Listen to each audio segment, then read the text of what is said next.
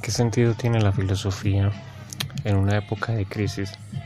¿Qué sentido tiene la filosofía en el momento en que un ser humano necesita consuelo, necesita consuelo respecto del sufrimiento que siente, necesita consuelo respecto de una injusticia que se ha cometido sobre él, necesita consuelo respecto de el intento de entender por qué hay dolor en el mundo, ¿cierto? O sea, en ese momento, ¿para qué sirve la filosofía? Bueno, la primera cuestión es que el sufrimiento, la injusticia, el dolor, siempre han estado ahí desde, desde que la humanidad existe, porque al fin de cuentas es la humanidad la que habla, la que dice que algo es dolor, que algo es injusticia, que algo es sufrimiento.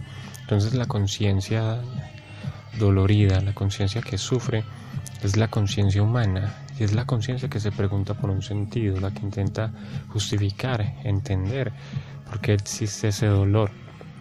Es la conciencia humana la que necesita redimirse a sí misma. No es el mundo el que tiene que justificar el dolor, no es el mundo el que tiene que buscarle un sentido, es el propio ser humano, porque ese sufrimiento está en el mundo y al estar el ser humano en el mundo y al ser el ser humano parte del mundo, el ser humano es también parte del problema, porque el ser humano es el que causa algunas de esas injusticias, algunas de esas cosas atroces que suceden en el mundo. En esa medida, lo más difícil de entender para el ser humano es porque él mismo es un problema, porque él mismo es un ser que quiere destruir o hacer daño. Entonces el ser humano trata de entender su propia naturaleza, ¿cierto? No necesariamente para doblegarla, simplemente para entenderla, para comprender por qué hace cosas que van en contra de lo que se supone que es el orden, el orden establecido, o peor aún, el orden ideal, porque el orden establecido es solamente un orden que tiende al orden ideal, porque sabemos que el orden nunca es el ideal, ¿cierto? Simplemente está funcionando, simplemente está haciendo en la medida en que está buscando algo que él mismo no es. Y esa es la tendencia, es la tendencia a ir en pos de algo que se imagina, que se sueña, que se intuye, pero que no está ahí en el momento presente. Y todo sistema funciona de esa manera, todo sistema humano se entiende como un intento, como una búsqueda de esa cosa que no está en el mundo que solamente se manifiesta en la medida en que el ser humano trabaja para que se haga real. Es decir, el ser humano le da su carne, su sangre sus huesos para poder que cobre materialidad. Y sin embargo, esa materialidad simplemente es un orden de cosas, un orden de comportamiento de los seres humanos, una manera de asociarse e interrelacionarse.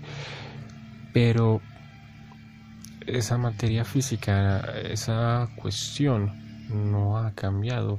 Lo que en realidad cambia es algo más abstracto que son esas relaciones, el sentido de esas relaciones. Y la filosofía no logra explicar eso. La filosofía nos deja las puertas de esa explicación, simplemente nos da tentativas e ideas que parecen razonables respecto de lo que sentimos, pero no son una verdad. Y no obstante, la tarea de la filosofía es seguir indagando precisamente porque la respuesta no ha sido dada, porque no ha sido entregada. Entonces la filosofía tiene una tarea que parece ser imposible, responder sobre el sentido del sufrimiento. Y sin embargo, si responde, ella misma acabará en ese momento, al menos en el, como problema ético y problema moral. Pero eso va unido a la cuestión ontológica y a la cuestión metafísica, es decir, lo moral y lo ético se nos vuelven problemáticos en la medida en que no entendemos cómo están vinculados con el ser, con la esencia de las cosas y de las cosas que somos nosotros mismos, porque estamos en el orden de las cosas del mundo, somos parte del mundo. Así que, ¿cómo es posible que el ser pueda estar dividido de lo ético o de lo moral? En realidad no puede estarlo. En realidad tiene que ser una y la misma cosa.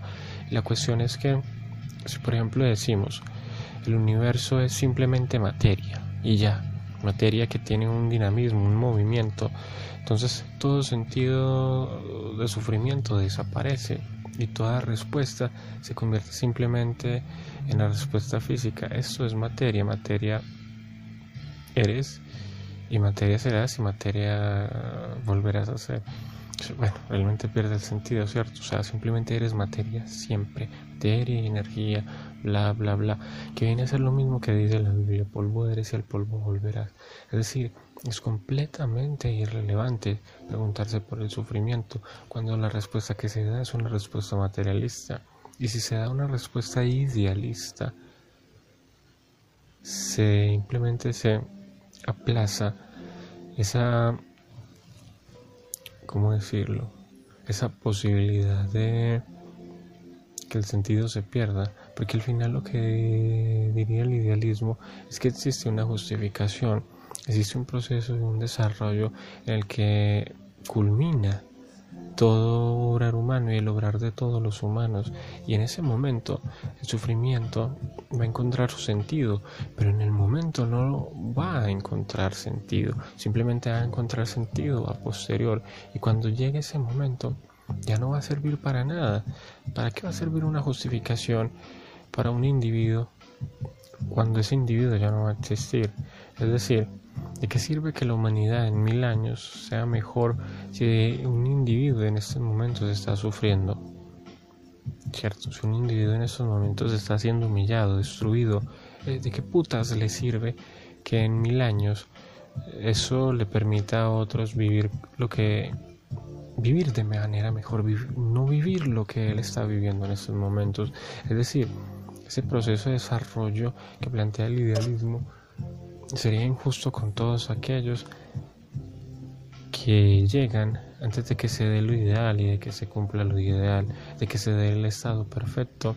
Entonces simplemente no hay tampoco una justificación en el idealismo, a menos de que se recurra a la idea cristiana de la salvación de todas las almas buenas al final de, de la historia que tampoco sirve de nada, porque en realidad lo que el cristianismo viene a decir, al menos en el libro del Apocalipsis, es que los que se salvan son unos pocos.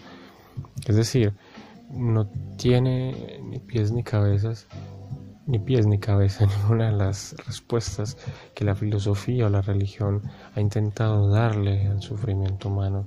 Es decir, que la cuestión queda siempre irresuelta y el ser humano tiene que aprender entonces a lidiar con ese dolor. Y esa sería la única respuesta de la filosofía. Y desde cualquier filosofía se podría dar esa respuesta. Pero al dar esa respuesta se niega el valor ético y moral de cualquier filosofía.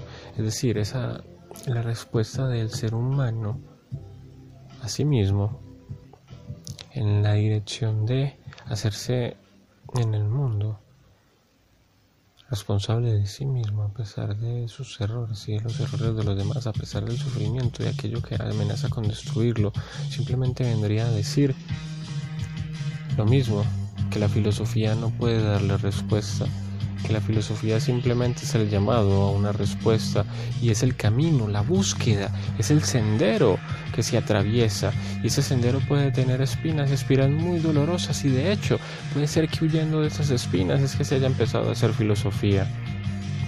Así que queda sin responder.